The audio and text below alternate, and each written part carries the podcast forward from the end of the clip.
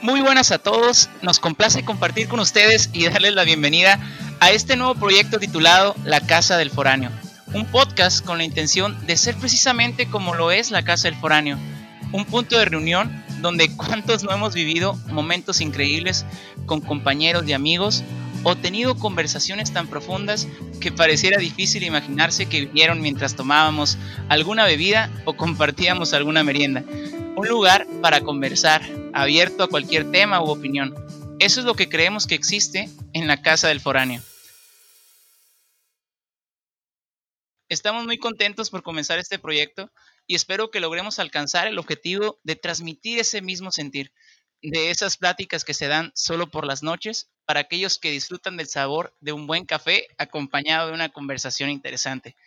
Para comenzar, hoy en este nuestro primer episodio queremos compartir con ustedes un poco de nosotros, los integrantes de este podcast. Aunque no lo crean, me encantaría compartirles que es de nuestras primeras veces que platicamos, así que tanto para el conocimiento de ustedes como para el nuestro, empezaremos por presentarnos. Me toca a mí ser el primero y pues quiero iniciar por decirles mi nombre. Mi nombre es Carlos Camacho, soy ingeniero en sistemas computacionales y actualmente resido en Ciudad Constitución, Baja California Sur, y laboro como docente de educación media superior en el CBETA 294. Mis aficiones son la cultura japonesa, la tecnología y la música. Me gusta mucho, este, en general, pues no tengo un gusto predefinido, no es como que sea pop, baladas, rancheras en general. Me gusta mucho la música y eso me ha llevado a conocer a muchas personas. Y pues, ¿qué les puedo decir? Este es parte de mis aficiones. Eh, me gustaría ahora pedirle a mi compañero Alberto si él puede presentarse. Muchas gracias, Carlos. Bueno, este, buenas noches, primero que nada. Mi nombre es José Alberto Reyes Pedrín. Me gusta que me digan Alberto y normalmente me dicen Pedrín. Soy ingeniero en tecnología computacional. Trabajo en el área de seguridad pública, en el área de estadística, así como también en el área de la docencia para futuros agentes de investigación y policías, así como también en el, área de docencia para muchachos que están en preparatoria. Eh, soy padre de familia, un niño de dos años, llevo tres años de casado y mis hobbies son el hogar, me gusta mucho tener mascotas, perros, gatos, todo ese tipo de cosas y sobre todo me gusta mucho el tener plantas. Entonces, este, eso es un poco de mí. No sé qué nos puedas decir, Laura. Bueno, pues es mi turno. A mi nombre es eh, Laura Gabriela Hernández López, tengo 26 años pues soy actualmente docente de, francés. Bueno, me gradué eh, de, la de la Benemérita Universidad de Puebla, así como licenciada en enseñanza del francés. Así que ahora ejerzo como docente en diversas escuelas. Eh, he ejercido en, muchas escuelas, en universidades, en, de, bueno, en todo, la verdad no, no puedo decir que, que me ha faltado algún nivel, solamente que pues ahora pues me dedico a bachillerato y a secundaria en escuela privada. mis aficiones pues son el cine, eh, la comida, bueno, la gastronomía, eh, la historia, me gusta escribir y pues las causas sociales. En general pues me gustan muchas, muchas cosas, eh, sobre todo pues aprender, ¿no? Aprender de todo y sobre todo nuevas lenguas. Excelente. Entonces, eh, falto yo. Me presento, mi nombre es Marco Rodríguez, eh, soy ingeniero en sistemas, actualmente vivo en Guaymas, Sonora. Eh, trabajo en desarrollador de software para una empresa manufacturadora de partes de avión.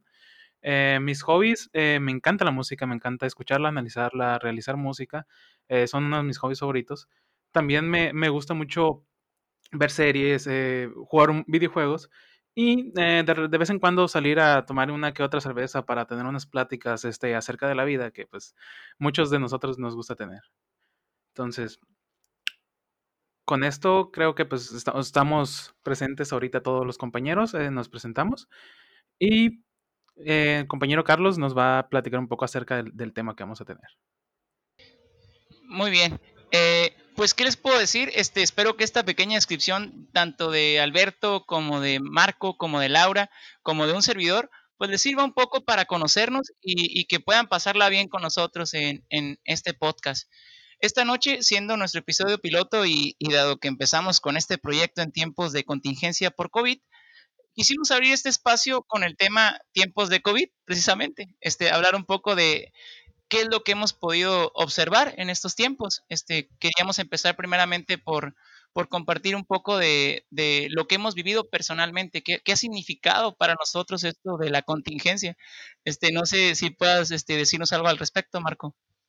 Uh, sí, en lo personal realmente a mí me impactó bastante el cambio tan radical que veíamos.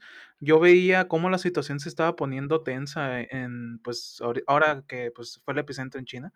Este, y la verdad no me imaginaba el impacto que iba a tener en nosotros, de muchos, muchos ámbitos. Entonces, para mí eh, fue muy repentino, no, no, no veía, obviamente nadie estaba preparado para esto, este, no veía venir algo de, este, en estos tiempos algo a, nivel mundial. Y pues creo que como a muchos, a, a mí se me alteró bastante mi reloj interno de, de sueño.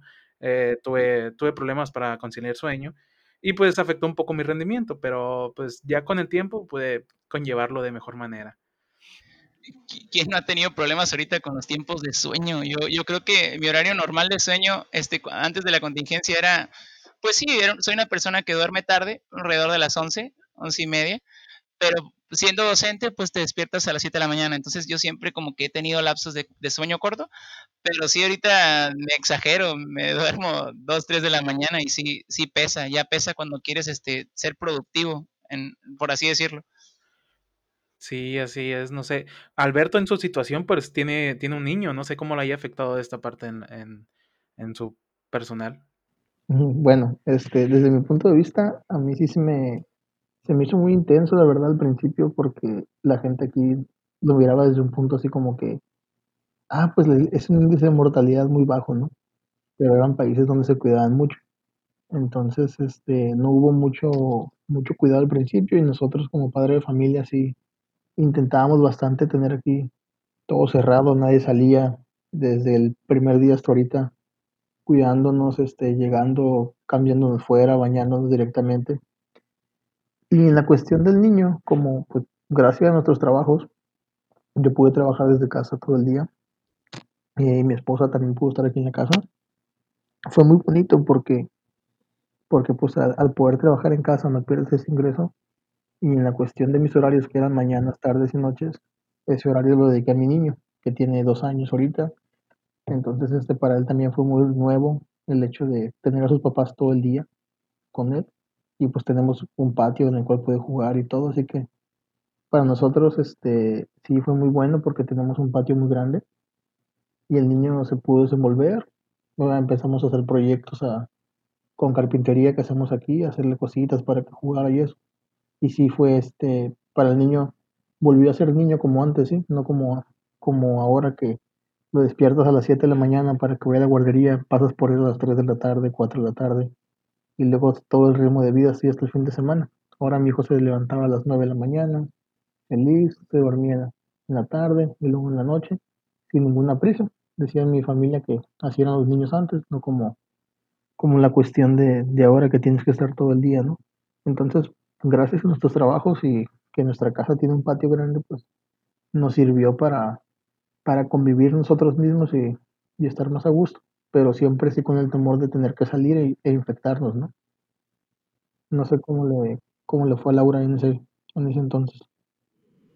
Este, bueno, pues, ¿qué les puedo decir? Uh, personalmente, eh, afectación, pues hemos visto, eh, bueno, yo he podido ver todo el desarrollo, ¿no? Sinceramente, mmm, pues sí, has, ha pasado bueno, hemos pasado por cosas muy difíciles a nivel familiar.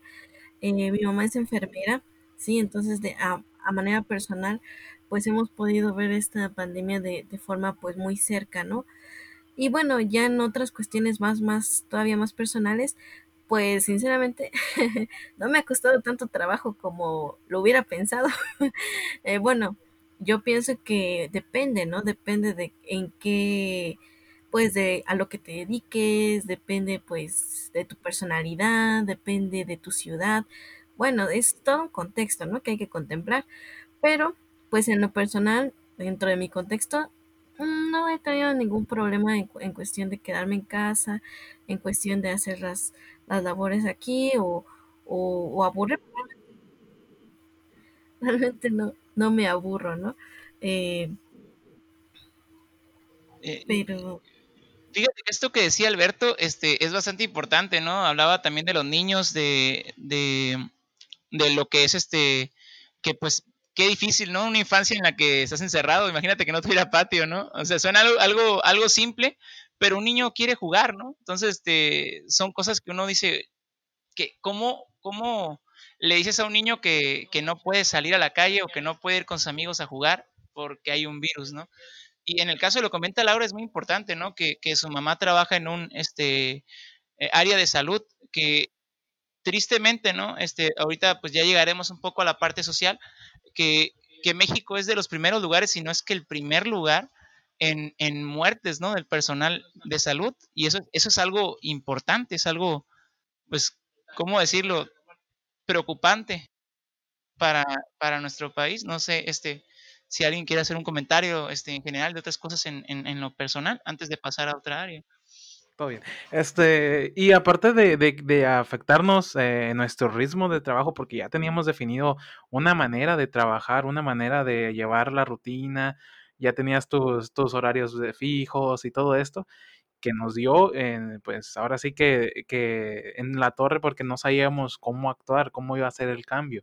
Y, y pues como comentan de, de que ahora mucha gente está haciendo home office y tuvo que cambiar su ritmo, pues se les dio la oportunidad para hacer otras actividades. Eh, así como Alberto nos comenta que pues puede estar un poco con su familia. Aunque sí, a lo que comenta Carlos de acerca del sector salud, que es bastante preocupante, creo que en lo personal no estaba preparado el país para recibir una situación de estas. Sí, no es como que apuntes en la agenda, este, ah, COVID eh, a partir de, de marzo, anotado. Sí, sí. No, no, no, no, no estamos preparados para algo así. Este, Alberto, no sé qué quieras comentar. Bueno, respecto a lo que decían, sí, en la cuestión de que pues ninguna, ningún país del mundo estaba preparado, ¿no? Y regresando un poquito a los niños, eh, lo que pasaba o lo que yo miraba en las noticias de muchos padres de familia era que no sabían cómo estar todo el día con sus hijos y cómo este, ayudarlos a que se desarrollaran. Nosotros nos pusimos a leer muchas cosas para, al no ser docentes y no tener una experiencia en el desarrollo de un, de un niño, nos dimos cuenta que muchos psicólogos eh, comentaban que referente a la pandemia a nivel mundial se estaba viendo un comportamiento infantil muy curioso, en el cual el niño en lugar de aprender o avanzar, retrocedía, en el cual decía que era normal que el niño estar en aislamiento y solamente con su familia, ciertas cosas que ya hacía o que estaba a punto de hacer, como, no sé, hacer del baño solo o cosas así, iba a regresar a usar pañal o ese tipo de cosas por la cuestión psicológica de que aunque no se diera cuenta de qué pasaba, este, se sentía encerrado y sin la libertad que estaba acostumbrado. Entonces sí me pareció muy, muy curioso cómo, este, aparte de que los países no estaban este, eh, preparados para algo, algo de esta magnitud, los seres humanos en el entorno que vivimos, que nos desarrollamos psicológicamente, este, tampoco, hasta los bebés que ni siquiera se dan cuenta de qué es lo que pasaba, ¿no? Así es, este, yo te puedo decir que en lo personal, cuando esto empezó, este, me, yo siento que me deprimí, bueno, en mi experiencia personal, este, por, porque como que yo estoy muy acostumbrado a un ritmo de vida muy rápido y, a convivir con las personas. Entonces, este, era entrada y salida, estar con, estar con los muchachos, ¿no? En un aula, cuando eres docente, pues constantemente trabajas con ellos, este, te relacionas con ellos, este, tuve la oportunidad de ser tutor de un grupo de sexto semestre, de un grupo que iba a egresar de la preparatoria, y pues conocerlos, este, tener esa, esa relación, ese vínculo con ellos y, y, de repente dejas de verlos a todos, ¿no? Y, te mandan mensajes y, tú platicas con ellos, tratar de, motivarlos, ¿no? A que en, el caso de ellos que ya están a punto de egresar, de, que pues lo de la grabación que ya no se iba a hacer y que luego sí se va a hacer y que maestro y se deprimen ellos también y tú te, tú te, por esa misma relación, ¿no? De no poder hacer nada, que es la, es la, la clave a lo mejor, ¿no? El saber que no puedo hacer nada, para resolver un problema a veces te frustra. Y, y, yo creo que, bueno, por lo menos en lo personal, en un principio yo, yo sí me sentí bastante frustrado y, y, como que deprimido. No sé si este, Laura, Marco, Alberto, pues sintieron algo similar. Por lo menos en mi caso yo, yo siento que sí me dio un poco para abajo al, al principio, ¿no? Bueno, bueno, eso ya incluye un poquito la parte laboral, porque quieras o no, pues ya estamos arraigados a que nuestra rutina esté basada en, en la labor, en el, en el trabajo. Entonces, que pues como ustedes tienen bastante contacto eh, pues con las personas, eh, dialogar bastante, platicar de, de las situaciones que comenta Carlos, y, igual Alberto que conoce mucha gente y pues tiene mucho contacto con otras personas, pues no sé cómo le haya afectado, pero a mí en, en, en la parte ya laboral personal, eh, me me, no me impactó 100% porque nos, como nosotros como corporativo seguimos en, en contacto con, con juntas virtuales y no hubo tanto problema. Seguimos dándole continuidad a nuestros proyectos, trabajando, pero eso sí, como yo tenía un ritmo diferente y que no estaba, sabía cómo abordar ese ritmo, este, me estaba costando acostumbrarme, me estaba ah, costando poder tener un ritmo productivo bueno, este, saber qué es las metas del día y todas esas cosas que nos, se nos presentan. Y más por eh, eh, mi labor, pues me, me, toca hacer software, pues yo tengo que tener mmm, calendarizado este, más o menos un poco eh, las actividades o los proyectos a, lanzarse.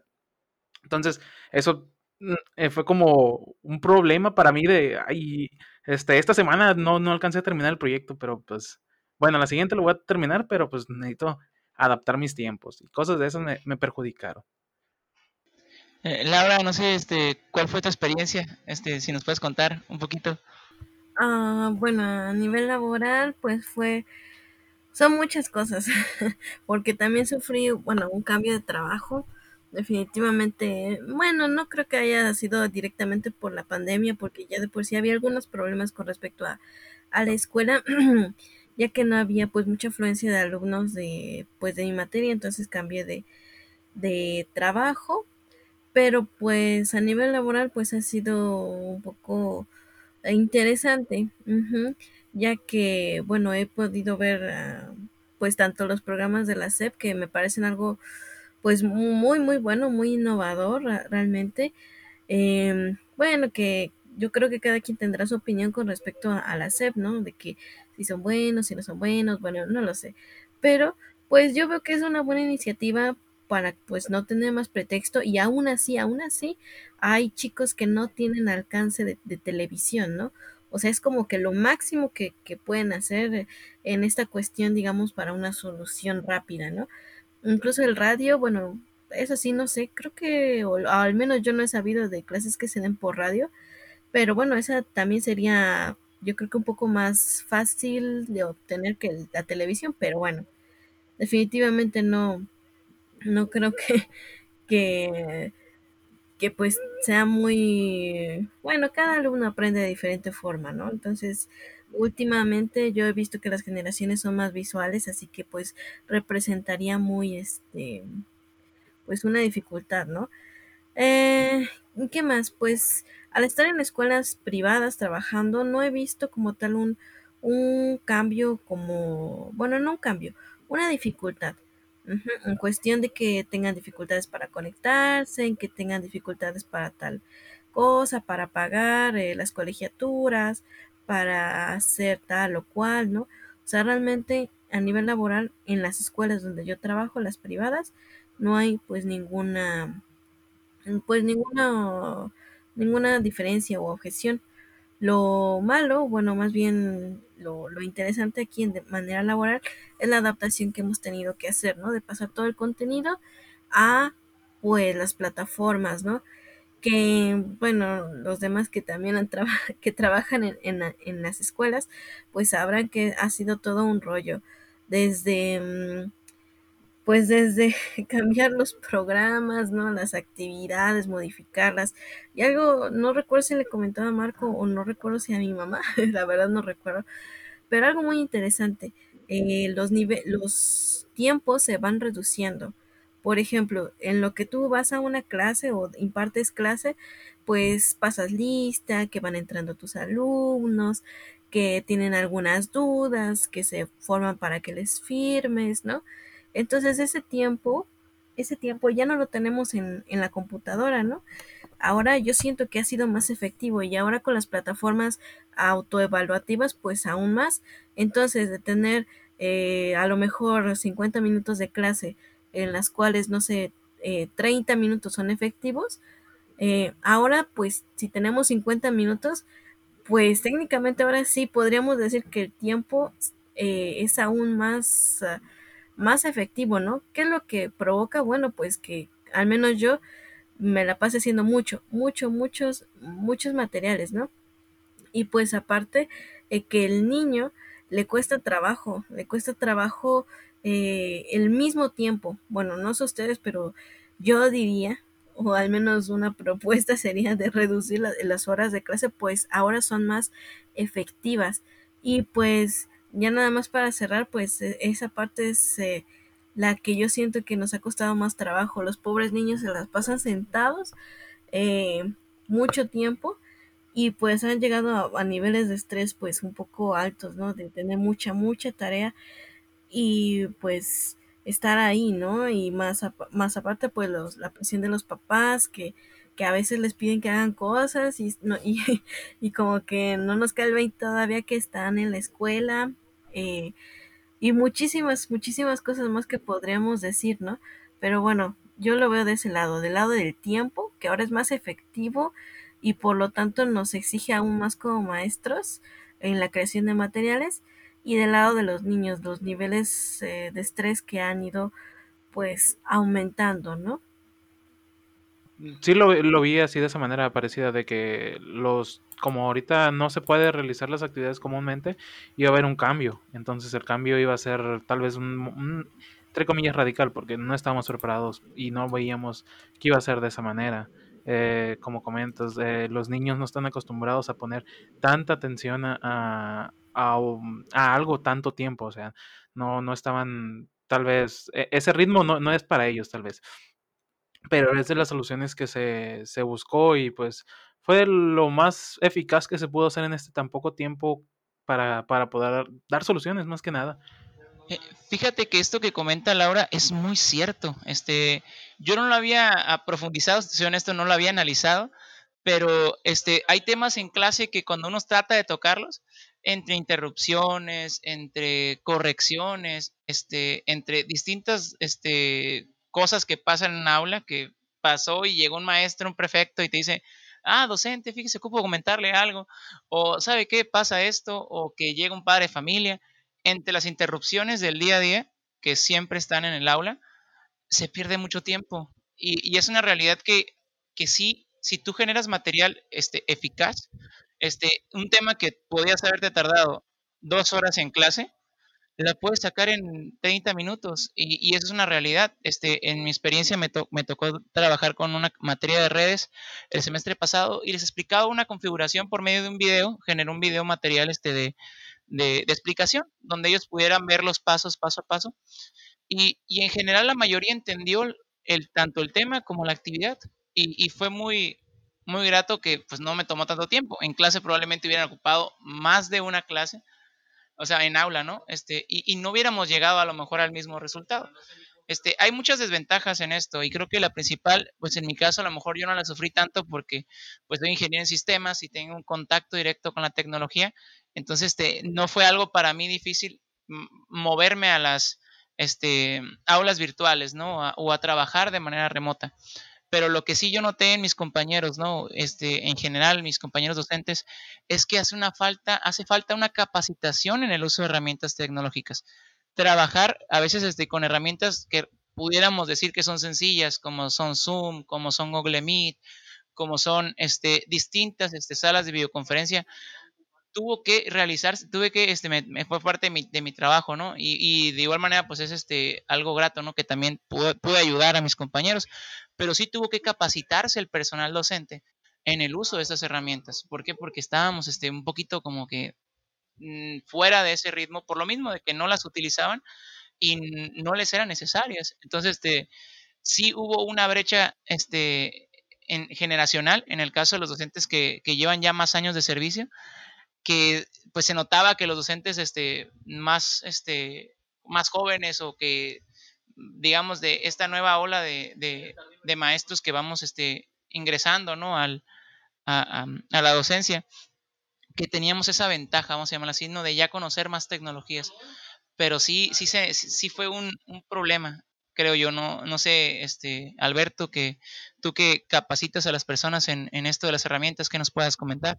Bueno, este, sí, yo creo que, que en sí, sí, sí fue un pequeño problema. Yo tengo dos, eh, bueno, se podría decir tres experiencias en la cuestión de, de capacitar, ¿no? Eh, ahora en el COVID. Una es que me tocó dar clases a compañeros aspirantes policías que están encerrados, se podría decir encuartelados.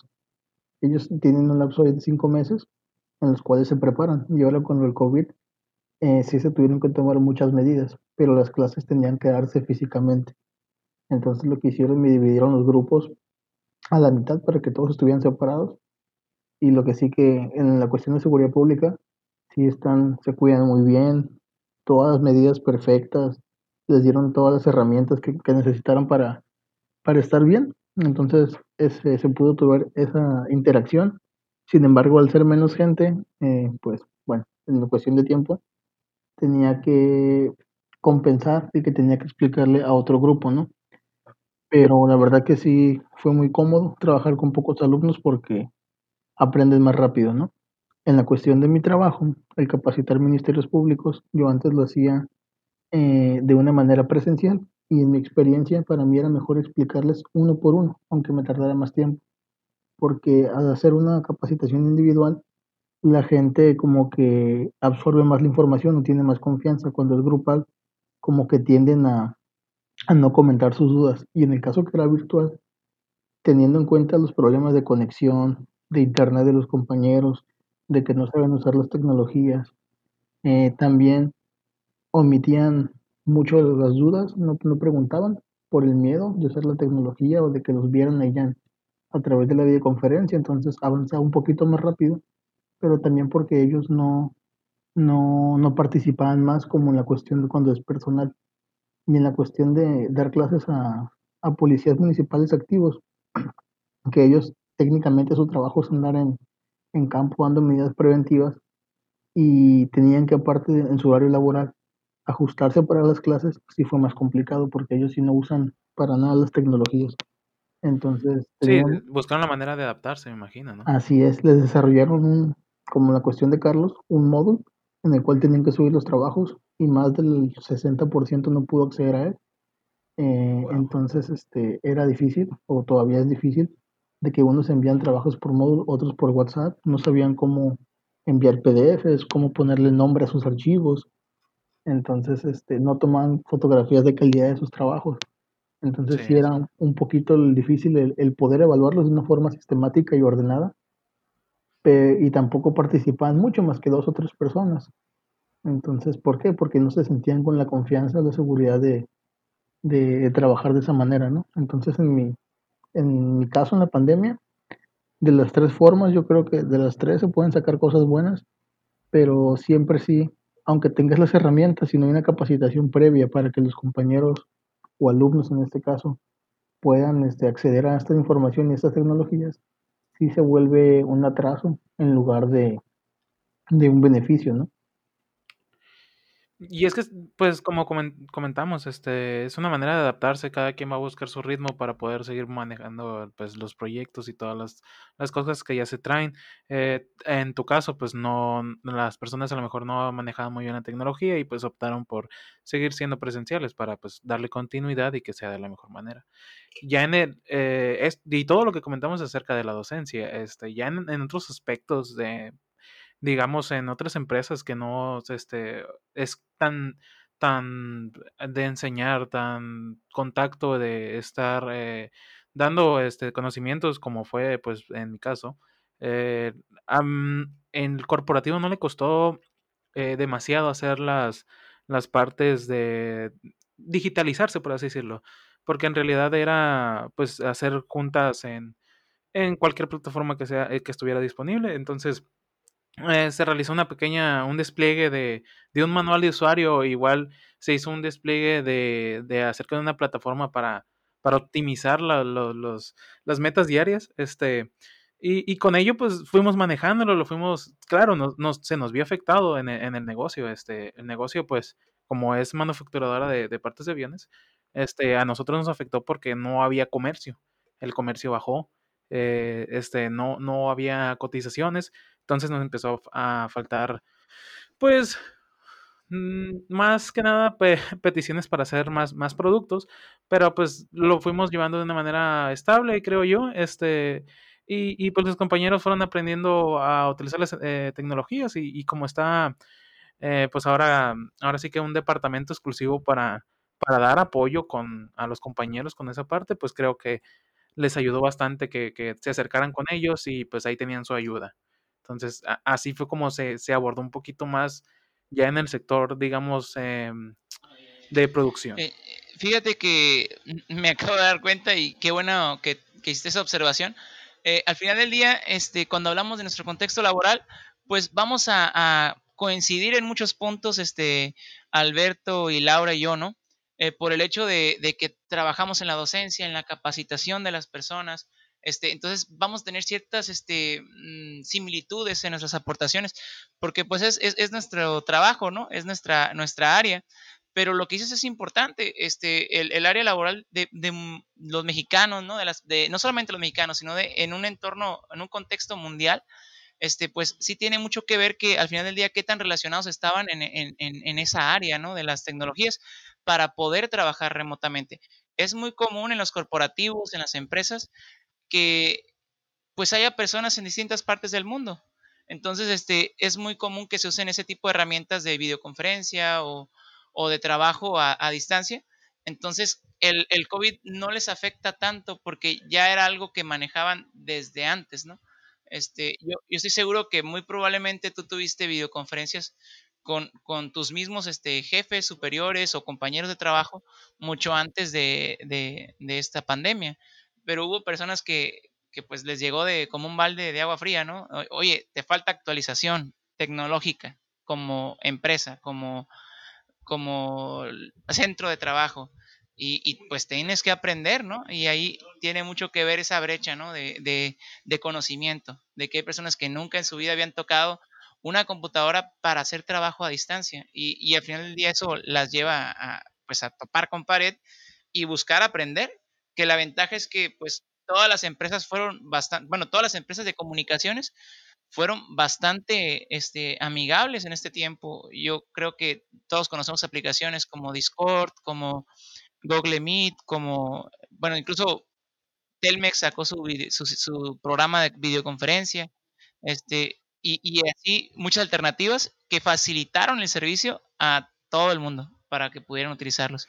Sí, de, realmente se puso un poquito de moda este, empezar a hacer videoconferencias y, y pues eh, fue la necesidad más que nada, o sea, el humano por sí mismo, cuando necesita algo, pues busca, busca soluciones, así que fue, fue una de las cosas que se, se empezaron a, a buscar y aportar. Yo creo que ya todos nos hemos reunido en Google Meet o en alguna herramienta, en Zoom, el tan famoso Zoom. En Zoom, el famoso, el famosísimo Zoom ahorita. Sí, imagino que, que ellos pues eh, no tenían tanto negocio, pero ahorita con la pandemia pues brilló, brilló su plataforma, así que pues bien, bien por ellos. Ahorita que lo mencionan también es eh, pues la sobrecarga, ¿no? Bueno, ustedes han de saber más que yo en ese aspecto, ¿no? De que se cae un servidores y es una pesadilla para todos. ¿no? Sí, y, y y pasa, pasa bastante. Aparte que pues los alumnos a veces no tienen una conexión de alta latencia, o sea, no una conexión de alta velocidad. Entonces, este, pues, si tienes una conexión de, de, pocos megabytes de, enlace, pues no, no te va a funcionar y siempre vas a tener unas 5 o 6 cámaras que se vuelven cuadritos nada más, ¿no?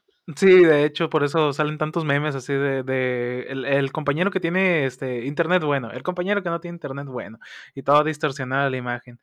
Pero pues sí, es, es muy difícil que todos tengamos el, el mismo tipo de servicio, es, es, es muy complicado. Sí, en, en, ese caso, por ejemplo, yo, la clase antepasada, el internet en mi casa empezó a fallar, ¿no? Tengo una buena conexión, pero empezó a fallar. Y yo necesitaba explicar un tema. Entonces lo que hice, pues, al final tengo más internet en mi teléfono que en mi, que en mi casa. Así que me puse a compartir datos por, por mi teléfono. Sin embargo, pues, se acabaron muy rápido, ¿no? Pero sí era un problema que me tocaba explicar en, todo mi estado, ¿no? en Baja California Sur. Y había gente de Cabo, gente de Loreto, gente del Valle y gente de La Paz. Y normalmente para las zonas norte del, del estado, pues hay menos internet, ¿no? Entonces sí tenía que explicar dos o tres veces lo mismo porque en algunas partes no me entendían porque su internet estaba malo y no me entendían los compañeros que les decía que era su conexión a internet. Entonces, este, ahí sí también era un poquito frustrante y divertido a la vez. Sí, así es. Sí, el, impacto tecnológico que tuvo que ver esta, en esta pandemia fue bastante grande de cuáles deficiencias tenemos y qué es lo que pues buscamos ahora sí que mejorar porque pues eh, necesitamos eh, estar al, al día al día, mm, ir actualizándonos, o sea. Y, y fíjate que algo que me gustaría este, eh, abordar, ¿no? Aprovechando, es ahorita comentabas los memes, ¿no? Los memes de, del, de que, ah, el que tiene poco internet, el que, el que tiene internet de la NASA, ¿no? Este, y, y cómo en general la sociedad, este, por lo menos aquí en México, tenemos esa, esa tendencia a, a- buscarle lo chistoso, lo gracioso a, cada uno de los momentos que, que vivimos a diario. Este, porque ¿cuánto nos pasa el que se pone el cubrebocas al revés y le ponen el, el, cubrebocas aquí en la, en la, en la, en la cabeza? Significa que, que mi barrio me respalda. O, o- y así infinidad. Sí. Yo creo que este, por lo menos tenemos ese, esa capacidad de reírnos de, de, de la situación, a pesar de que la verdad, siendo honestos, pues no tenemos este, a lo mejor la, la infraestructura como país para, para llegar, pero pues esto, este, a mí me, me parece interesante, ¿no? No sé qué quieren, si quieren opinar algo al respecto de, de esa cultura que tenemos. Yo creo que, que en ese aspecto, pues el mexicano se caracteriza por ser una persona muy positiva, ¿no? Por las circunstancias que llevamos siempre. Entonces, a todo lo malo le podemos encontrar algo positivo, a fin de cuentas, ¿no? Ya sea para superarnos o simplemente para decir, bueno, ya pasó y pues, ¿qué le hacemos, no? Entonces, sí es muy característica nuestra de que, pues no importa que las cosas vayan mal, hay que verlo de forma positiva, porque si no, de por sí te va mal y luego te deprimes con eso, está muy difícil la situación, ¿no? Entonces, yo creo que sí, eh, nos caracterizamos mucho por ser muy felices independientemente de la situación en la que estemos. Y hay otro punto que mencionó Carlos ahí eh, dentro de los memes, el uso de cubrebocas. El uso de cubrebocas en México fue un completo desastre al principio porque de- eh, nos informan, no, que el cubrebocas no te va a ayudar, y luego, ah, no, sí, que el cubrebocas sí nos va a ayudar. Y la gente entre que, ay, entonces, ¿en qué creo? Que sí me lo tengo que poner, que no me lo tengo que poner, ¿cómo me lo tengo que poner? Porque mucha gente, pues realmente, y hasta yo al principio no sabía cómo ponerme un cubrebocas, este, de esos que se tienen que armar básicamente. Era, ah, caray, ¿cómo lo tengo que armar? Este, este va para este lado, ¿cómo va? Entonces si, si la vas buscando ahí, es, es algo nuevo para todos el uso de cubrebocas. Eh, Y pues a, contraste de otros países, por ejemplo, países asiáticos que ya utilizaban cubreboca desde antes por problemas comunes como smog o pues eh, ciertas, ciertos virus que puedan estar entre ellos, pues este, ya estaban más acostumbrados un poquito, pero llegó aquí a México y el no hábito de, tener esa, esa partecita de irnos cuidando de ciertas cosas que en- del día a día nos van afectando, porque quiera o no, uno cuando sale de la ciudad, este, ve unas, unas nubes de smog que te pueden afectar, ¿no? Y, y como no estamos acostumbrados a cuidar esa parte, pues mm, realmente no, no vimos de eh, cómo, cómo utilizarlos correctamente al principio. Ahorita como que ya se, la sociedad se está adaptando, adaptando un poquito para poder utilizarlos bien y, y, pues cierta, cierta población, ¿no?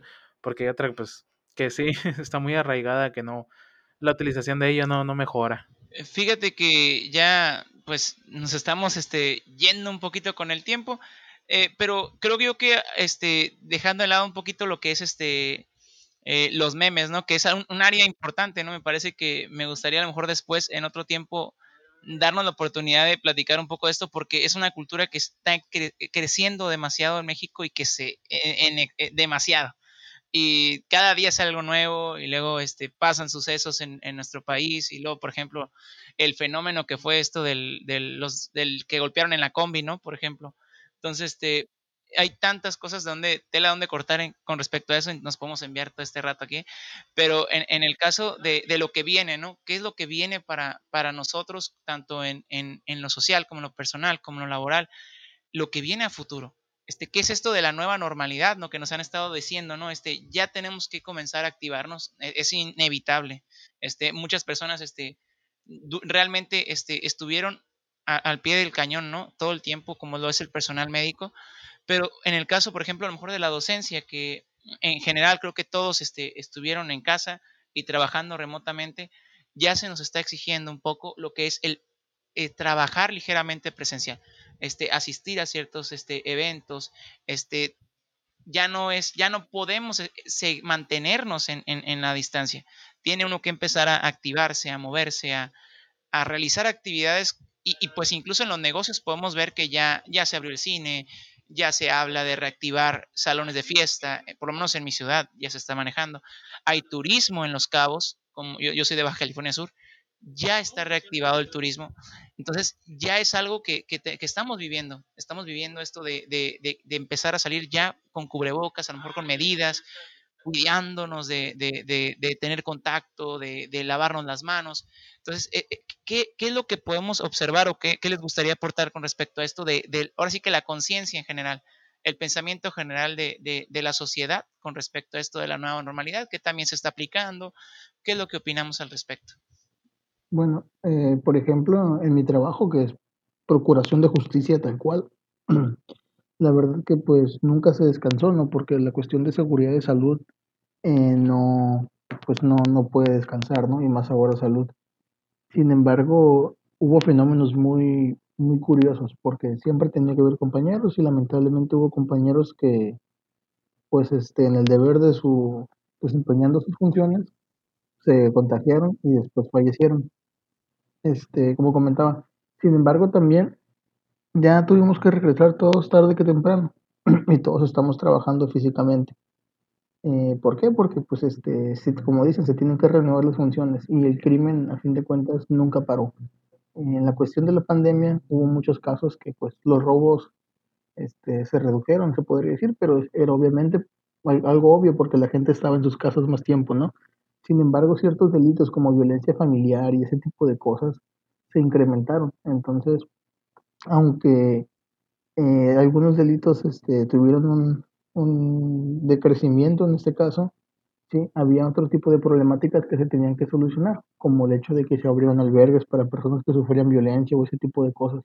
Y el brindar esos servicios, sí que lo, lo brindaban en este caso personal de seguridad, hacía que muchas veces este, familias contagiadas que sufrían violencia, sin darse cuenta que estaban contagiadas, iban a esos albergues y ahí contagiaban compañeros, contagiaban gente. Entonces, este, el hecho también de, de brindarles un apoyo cumpliendo la labor, muchas veces provocaba que, que se que estos mismos se enfermaran, ¿no? Sí, así es. Entonces, eh, eh, pues era interacción al fin del día, entonces eh, creo que pues afectaba, pues daba fluidez a que, que hubiera compartimiento ahí de, de espacios cerrados y pues hubiera contagios.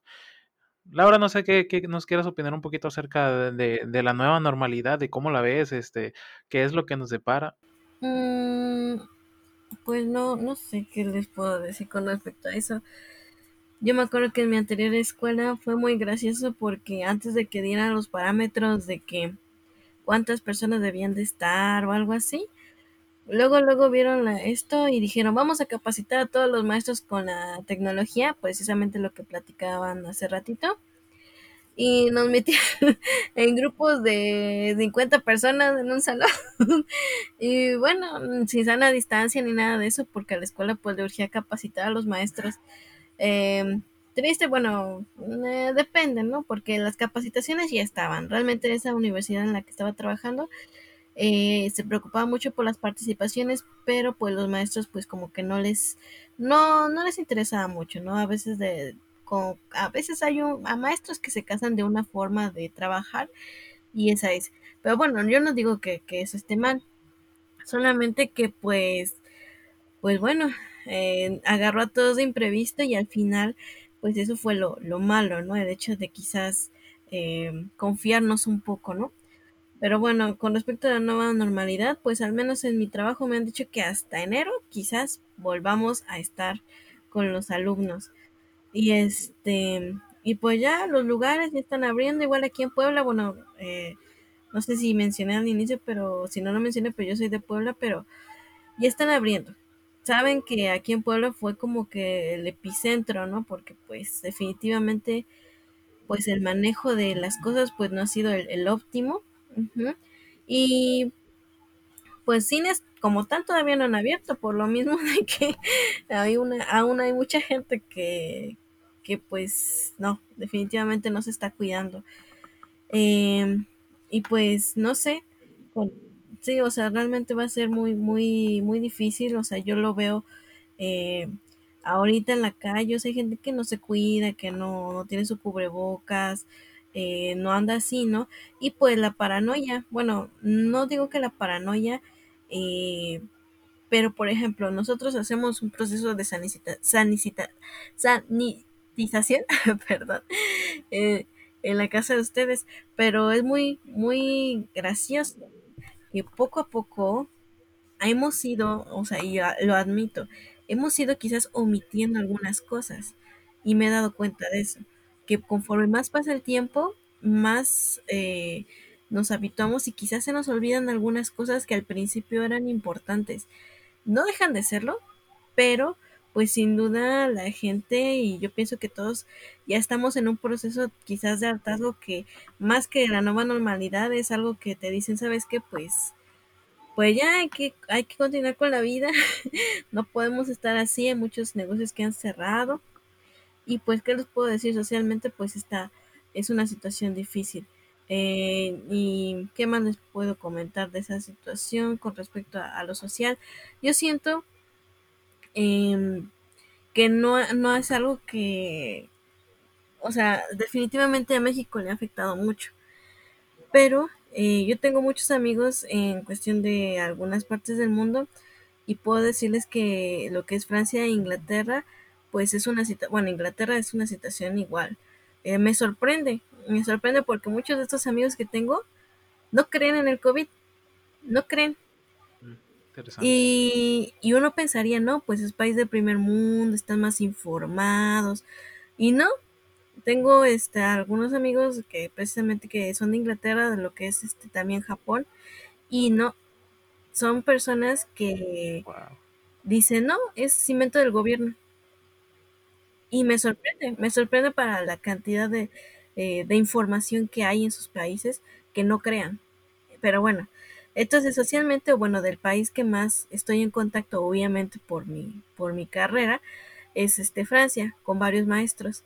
Y los maestros están en una situación muy parecida a la nuestra, tanto que les ag- agarró eh, de sorpresa, la, la verdad el, el gobierno no estaba preparado para eso, e incluso estando en esos países hay niños que no tienen acceso a internet todavía, eh, entre otras cosas, ¿no? Y socialmente, pues pasa lo mismo que aquí, que la gente pues quiere ir sin cubrebocas, quiere andar así, y les prohíben cosas. Obviamente, bueno, hemos visto videos, ¿no? Donde hay como que cierta agresión hacia las personas de ambas partes y pues ya le pusieron Lady no sé qué, Lady dos pesos, Lady lo Ah, Sí, sí, sí, sí. y pasa allá, solamente que allá siento que no son tan, tan agresivos, ¿no? En ese sentido de que, bueno, pues rápidamente llama a la policía y pues se lo lleva, ¿no? Pero aquí ah, da el espacio para que todos se metan, se agarren a golpes o se insulten, en fin, entonces socialmente, eh, pues, ¿qué les puedo decir? No sé si vaya a mejorar la situación, pero pues es triste pensar, bueno, en lo personal, que por ejemplo a a personas o amigos, pues ya no los voy a poder saludar como antes, ¿no? Alberto, no sé si quieres eh, hacer una aportación. Bueno, eh, les comentaba yo que al igual que Laura, sí tengo compañeros o conocidos de otros países. En mi caso, sobre todo, son de América Latina, ¿no? Entonces, el comportamiento de América Latina es muy, muy parecido al de México. Y a mí me sorprendía sobre todo un amigo en Ecuador que cuando iniciaba la, la pandemia tomaban Ecuador como de los peores países en el mundo en la cuestión de, de muertos, de que no se tomaban medidas sanitarias y este y México era como que tenía todo bajo control. Hasta hace una semana le pregunté, oye, ¿y cómo va tu país? No, pues la verdad vamos muy mal. Tenemos 40 mil muertos, se podría decir, ¿no? Y en aquel entonces, cuando empezó la pandemia, Ecuador era de lo peor que había en la cuestión de Latinoamérica. Y nosotros ya estamos con setenta y tantos mil, casi ochenta mil muertos confirmados. Entonces, este, aparentemente nosotros tampoco ya estamos tan bien en la cuestión social. Y es como comentaba Laura que pues ya la gente va perdiendo el interés, ¿no? Cuando es cuando ya se debería tener un poquito más de preocupación porque ya los hospitales están llenos. Tengo un familiar que trabaja en el área de COVID y trabaja dos o tres días seguidos porque, porque no hay médicos para empezar y tiene que estar trabajando todo el día y es muy cansado y con mucho riesgo, ¿no? Entonces, este sí, en la cuestión social yo creo que esto tiene mucho que ver con las acciones que toma el gobierno y cómo la gente toma conciencia de de su vida, ¿no? Pero yo creo que México o Latinoamérica es un, es un lugar donde la gente como que, pues no nos importa tanto, no, no nos preocupamos mucho por eso ya, de algo nos vamos a morir. Por ejemplo, yo estaba viendo que Argentina, de que de por sí siempre está en crisis económica desde hace muchos años, eh, el presidente tomó ciertas acciones que él consideró buenas como gobierno, ¿no? Y una de las principales que toda la gente le aplaudió fue que los criminales que estaban en las cárceles regresaran a sus hogares. ¿Para qué? Para que las cárceles no fueran un foco de infección. Y a diferencia de mi estado, por ejemplo, donde la incidencia delictiva bajó, eh, en Argentina se incrementó, se incrementó mucho el delito de violación, de robo y de violencia familiar. Entonces, este, lo que fue aplaudido hace tiempo ahí con ellos este, al final creó un problema. Pero, a lo contrario de México, ellos tenían entre 10.000 y 12.000 muertos. Entonces, este, sí es muy importante el, el cómo reacciona el gobierno y la sociedad ante la problemática, pero parece que en Latinoamérica no encontramos la fórmula todavía para, para decir de aquí en tanto tiempo esto va a ser normal. Entonces sí como que se vienen tiempos muy difíciles todavía. Eh, ya para finalizar, me gustaría pues dar como un pequeño pues cierre y, decir que creo que todos en las experiencias que hemos compartido podemos llegar a, ese mismo sentir de, decir no lo esperábamos, no estábamos preparados, tanto personalmente, laboralmente y socialmente. Y, creo que fue un reto para todos, creo que fue un reto y, y hemos aprendido, hemos aprendido sobre la marcha a cómo enfrentarnos a esto. ¿Por qué? Porque nadie nos enseñó, este, porque me refiero a que pues sí se nos pudo haber dado indicaciones, el, gobierno lo intentó, pero al final del día esto nos llevó mucho a uno, uno mismo hacer inferencias o decidir eh, en qué es lo puedo hacer yo para protegerme, para proteger a mi familia. Este, nos ha llevado tiempo, trabajo, pero pues hemos llegado hasta aquí. Este, a ver si Alberto también llega. Ah, pero, pero no, no es cierto. tiene una pequeña alergia, un pequeño, una pequeña gripe, pero no le pasa nada a nuestro compañero Alberto. Y Esperemos que este, pues ahora sí que lo que viene son más retos y tenemos que, como dicen, prepararnos y pues poner toda nuestra parte para, para salir adelante. No, no hay de otra, como dicen, y, y no dejar este, de hacer lo que estamos haciendo. Si yo me lavaba las manos y me ponía cubrebocas, no lo voy a dejar de hacer. La nueva normalidad no es salir a la calle y me dejo de proteger porque ya todo está mejor. No, es el mismo virus, está en el mismo lugar. Entonces, este, tenemos que seguir protegiéndonos. Y, y, de esa forma vamos a llegar a un mejor futuro. Uno donde, a pesar de que pues tengamos que tener nuestro cubrebocas y hasta me las orejas me duelan, porque la verdad, eh, toda vez que llego a mi casa me están doliendo ya las orejas de todo el día traer el cubrebocas, pero pues me tengo que aguantar, así es, y, así creo que es para todos, y pues tenemos que echarle ganas, no hay, más, y, pues ojalá que podamos este, en enero, que es la, fecha propuesta, ¿no? Este, tanto de parte de gobierno como del área educativa de la SEP, este, pues regresar a, trabajar presencialmente y, y, pues a esperar y ojalá que se pueda y si se puede pues pues que ya se haga a lo mejor sobre una vacuna o algo pero pues hay muchas eh, hay mucha tela donde cortar. Creo que este para hacer nuestro primer este este podcast nos expandimos de más el plan es durar unos de 35 40 minutos pero espero que este tiempo que, que, que estuvimos con ustedes este hayan podido disfrutarlo y que no se les haga tan pesado Igual, este, pues de mi parte yo les mando un saludo, le cedo la palabra a mi compañero Marcos para que se, para Marco para que pueda despedirse y igual este mi compañera Laura y Alberto. Sí, eh, bueno, base lo que comentaba Carlos, eh, no lo veíamos venir realmente. y, y, continuar con esto, eh, ver qué nos depara, este, buscar alternativas, pues es la solución. Eh, o sea, somos, así la humanidad busca, pues, sobrevivir más que nada. Entonces, vamos buscando alternativas para conllevar todas nuestras actividades. Así que no queda más que otra que seguir buscando y seguir avanzando. Así, Laura, ¿nos puede comentar un poquito más? Ah, sí, este, pues muchas gracias, gracias por la invitación.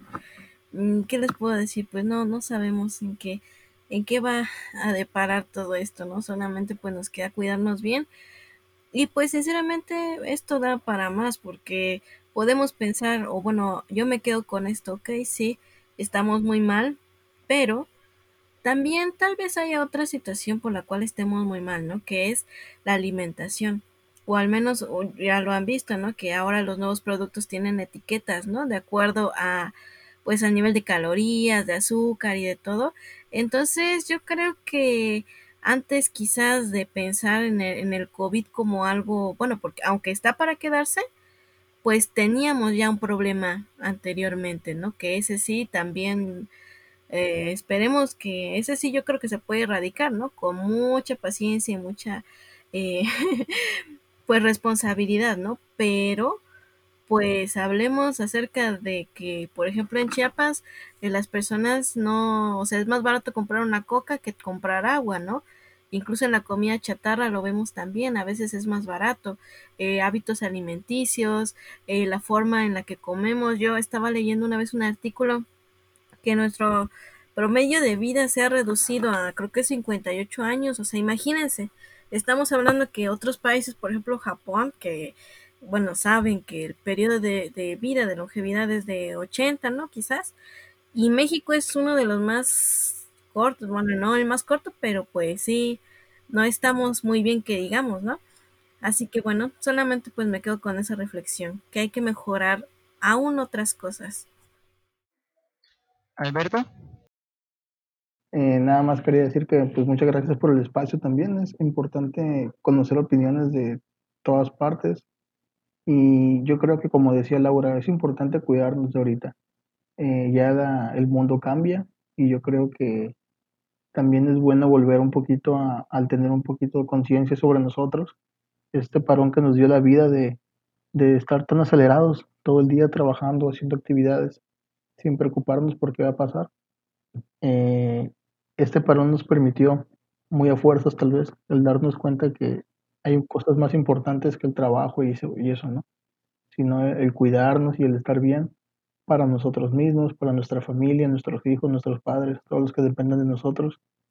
Entonces, este, sí sería, ha sido una, una buena reflexión y la verdad que gracias por la, por el espacio para expresar todo lo que, lo que sea referente al COVID y algunos temas que se vengan después, ¿no? Gracias. Así es, nos despedimos y les agradecemos haber estado con nosotros aquí en la Casa del Foráneo. Hasta la próxima.